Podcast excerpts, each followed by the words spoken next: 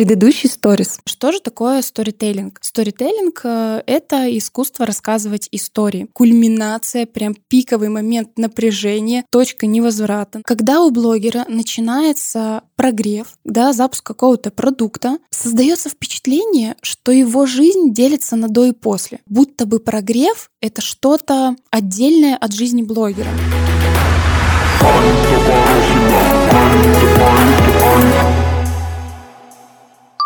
Всем привет! Это подкаст True Stories, где мы обсуждаем мир Инстаграма, блогеров и контента. Но True the Stories здесь я, Аня Порохина. Ну и для полного погружения в атмосферу представьте интерфейс Инстаграма и его звуки уведомлений. Считайте, что мой подкаст — это сторис просто длиной в 20 минут.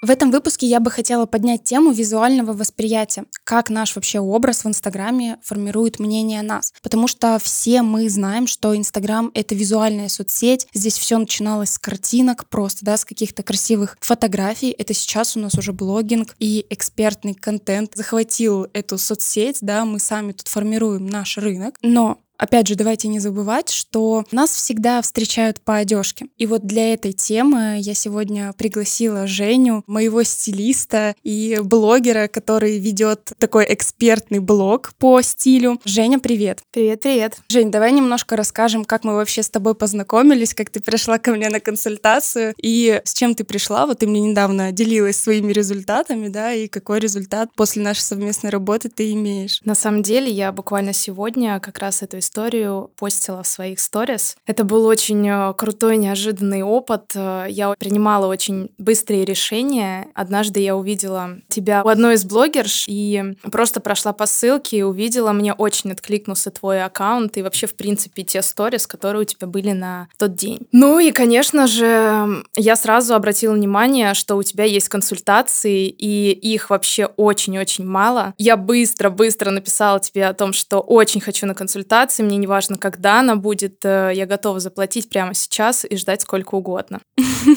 На самом деле, мне, да, в тот момент, я помню, как ты мне написала, я на самом деле уже на тот момент, когда мне писала Женя, закругляла свои консультации, сейчас я их э, временно не веду, и можно сказать, что Женя успела запрыгнуть в последний вагон. Так, Жень, так как ты у нас, э, да, стилист, эксперт в этой теме, расскажи, пожалуйста, знаешь, первый такой вопрос. Как ты думаешь, обязательно ли проводить, знаешь, такие профессиональные фотосессии для того, чтобы вести блог, для того, чтобы выкладывать сторис и вообще, в принципе, ленту? Классный вопрос, и я бы сказала, совсем однозначного ответа тут нет. Все зависит, конечно, от того, кто ты и для чего ведешь ты свой блог. Если ты работаешь в сфере визуала или непосредственно связан с ним, например, фотографы, дизайнеры, стилисты, ну или подобное. Конечно, классные и качественные фотки работают как доказательство твоей экспертности. Но одновременно с этим все больше тренд э, направлен на натуральность, искренность. И фото, сделанные на телефон, а сейчас, как мы знаем, что на телефон можно отлично, неплохо вообще снимать, смотрятся очень естественно и эмоционально приближает аудиторию к блогеру или к экспертом. Ну а если ответить прямо на твой вопрос, конечно, не обязательно иметь профессиональные фотографии в блоге и сниматься именно на профессиональной камеры. Угу. Я на самом деле тут тебя хочу поддержать, прям абсолютно согласна. Это опять же, знаешь, там ведет к тому, что нужно прежде всего быть собой, то есть как тебе комфортно, потому что я, например, не особо люблю, знаешь, вот эти вот идеально там вымазанные вот эти вот фотки, когда идеальная кожа, замазаны все прыщики, ни одного дефекта. Ну, то есть эти фотки вообще не будут отражать меня. Но как бы по сути тут еще и работает то, что я все-таки эксперт в теме сторис, и я работаю с телефоном, да, телефон это мой рабочий инструмент, и в принципе меня не составляет труда сделать фотографии, что в ленту, что в сторис, непосредственно сразу же здесь на телефон, и сделать это как-то красиво и эстетично.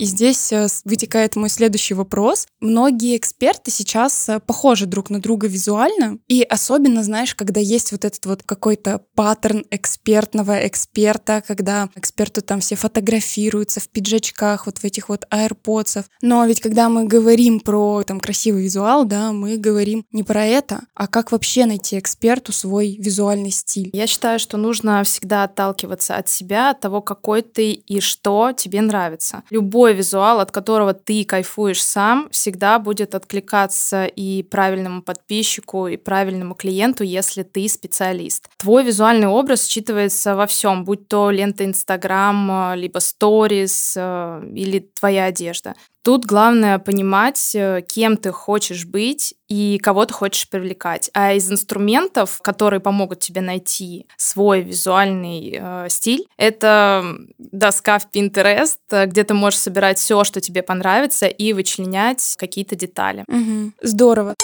Слушай, а как насчет одежды? Вот э, какая она должна быть? Важно ли, знаешь, там наряжаться каждый день, как ты считаешь? И важно ли, чтобы у человека была только дорогая одежда? Знаешь, вот есть такое, что если ты одеваешься в люксовые какие-то бренды, то ты только тогда эксперт. А если нет, то и как бы и звать тебя никак. Mm, тут я снова придерживаюсь своей философии и акцентируюсь на том, чтобы вы отталкивались от себя от своей внешности, фигуры, впечатления, которые вы хотите оказывать. И, конечно же, дорогой образ создается не миксом брендов и лого на футболке на всю грудь, а правильным цветовым сочетанием формами и фактурами. А если говорить направленно о дорогом образе, то он как раз создается сочетанием светлых оттенков и воздуха между телом и одеждой. Это больше связано с нашим устоявшимся мнением, что светлая одежда, она а, очень непрактичная, может быстро испачкаться, ее нужно стирать, стирать часто. Если мы стираем часто одежду, соответственно, она приходит в негодность, и нам нужно покупать новую. А новую одежду покупать это очень затратно. Соответственно, это может позволить себе только обеспеченный человек, человек, и поэтому у нас создается ассоциация, что светлая одежда равно дорого. Ого, ничего себе, вот это факт. Я на самом деле даже об этом не задумывалась как-то. Еще хотела бы обратить тоже внимание на про то, что там а, дорогой образ — это не всегда дорогие вещи, как по мне, потому что мне кажется, что если вот э, у человека там как-то нет своего какого-то вкуса или стиля, его запустив в ЦУМ, в брендовые вещи, и он все равно соберет себе такие луки, как будто бы он его там купил на рынке за 300 рублей. Особенно, что, ну, то есть я замечаю, что многие бренды там выпускают какие-то ляпистые, знаешь, такие там цветы, вот как ты сказала, там лого на всю грудь.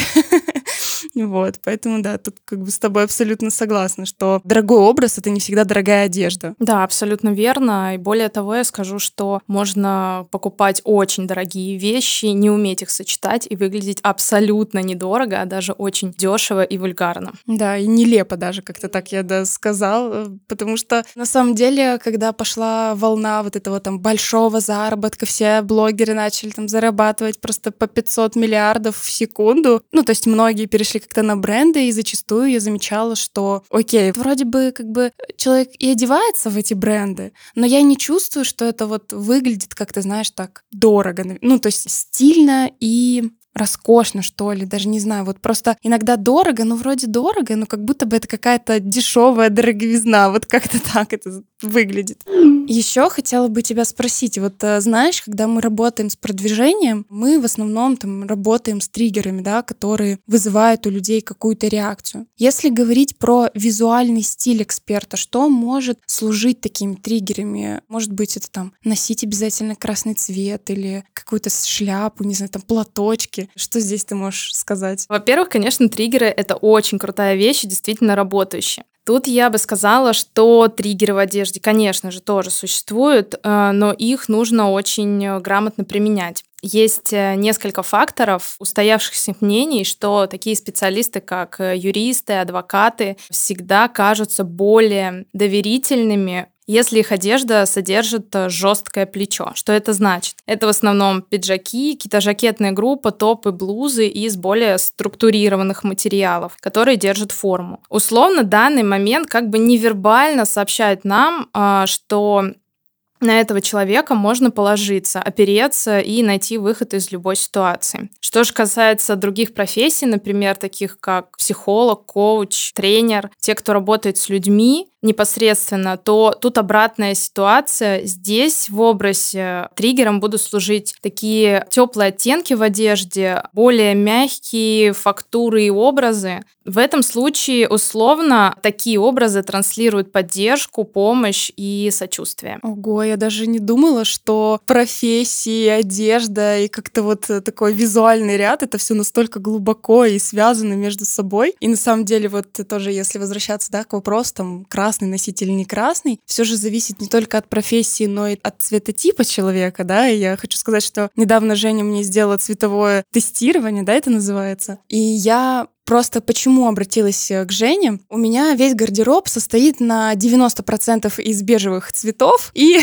еще 10 там черных, каких-то черные джинсы, черная кофта. Ну, то есть такое однообразие. И я захотела добавить цветов в свой гардероб, но я как-то, знаете, не понимала, а что мне подходит по цветам. Я потому что понимаю, что когда я одеваю какую-то там яркую красную, например, толстовку или, в принципе, какую-то красную кофту, я иду по улице и чувствую себя достаточно дискомфортно. И как-то смотрю в зеркало и думаю, ну, как будто бы что-то не то. И тут, значит, я Жене пишу, что все, Женя, я больше не могу, мне нужны цветные вещи, но я вообще не понимаю, что мне к лицу. И на мое удивление, было представлено прям по цветам, да, мое лицо. Ты вот там подставляла в этом файле мое лицо к красному, мое лицо к бежевому. И прям наглядно я увидела, что действительно в таких ярких каких-то цветах я смотрюсь как, не знаю, заглушенная, что ли, такая. Меня не видно, я теряюсь за этими яркими цветами. Плюс еще это как-то оттеняет на себя. Мое лицо становится каким-то зелено-коричневым, вообще непонятно. А как раз-таки моя цветовая палитра, она такая больше припудренная. И,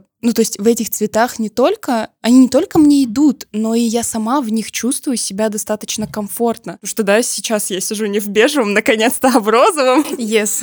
Победа. Да, классно. Вот, поэтому эм, ну, то есть здесь на самом деле много таких всяких факторов, которые влияют на это. Здесь, наверное, хочется задать тебе такой последний вопрос. Может, ты можешь дать э, какие-то советы для наших слушателей, как найти свой стиль без помощи, допустим, стилистов, потому что часто бывает такое, что кто-то там считает, что не нужно на стилистов тратить деньги и время, или там типа стилист это дорого.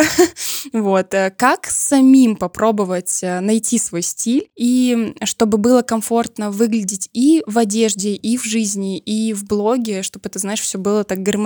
Конечно, я бы хотела посоветовать и пожелать каждому найти свой стиль, быть в этой жизни гармоничным с собой в первую очередь. И самый главный совет — не копировать э, других людей ни в чем а ориентироваться только на себя. А вы — это центр. Обращайте внимание на свои интересы, свой образ жизни, свою фигуру, внешность, что вы хотите транслировать. Стиль, он всегда найдется. Прислушивайтесь к себе. Ну а если вы все-таки не можете найти свой стиль, обращайтесь ко мне. Супер, вообще, Жень, слушай, мне кажется, что у нас получился такой очень здоровский выпуск. Я тебя благодарю, спасибо, что пришла. Спасибо. Пока-пока. Ну и резюмируя этот выпуск, э, хотелось бы вам сказать и опять же напомнить, чтобы вы обращали внимание непосредственно на себя, смотрели только на себя, вглубь себя, что нравится вам, какие цвета нравятся вам, чтобы вы не ориентировались на тренды, какие-то дешевые там вот эти вот всплески каких-то ярких цветов или там еще каких-то таких штучек, а все-таки старались формировать именно свой образ, за счет чего будет возникать ваша уникальность. Спасибо, что послушали этот выпуск. Надеюсь, он вам был полезен. Не забывайте ставить звездочки и писать отзывы в iTunes, а также подписываться на подкаст в Яндекс Музыке и оставлять комментарии в приложении CastBox. Погнали снимать сторис. Скоро услышимся.